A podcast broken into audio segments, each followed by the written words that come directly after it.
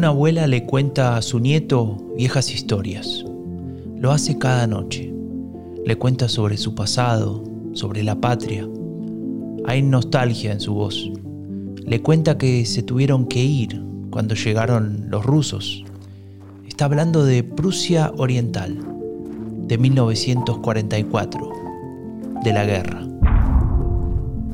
No, no eran jerarcas nazis, pero por el mero hecho de ser alemanes, fueron obligados a abandonar el lugar en el que habían nacido, junto con otros 14 millones de personas en muchos otros lugares de Europa. Se convirtieron en refugiados.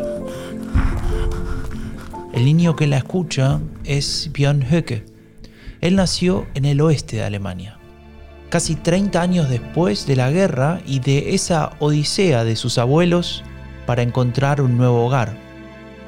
Cuando sea mayor, y aunque parezca contradictorio, ese niño se convertirá en el enemigo de los refugiados, en el predicador del odio, en uno de los que hará posible que Alemania volviese a tener una derecha radical.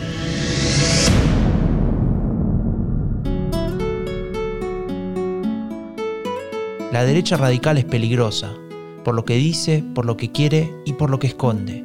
Queremos desenmascararla, contarte cómo nos mienten, cómo juegan con nuestras emociones. Yo soy Franco de Ledone y te doy la bienvenida a Epidemia Ultra, el podcast que te cuenta lo que esconde la derecha radical. Alemania, de euroséptico a ultraderechista. O cómo la derecha radical vuelve a tener un lugar. Escúchalo en Spotify, en epidemiaultra.org o en Amphibia Podcast.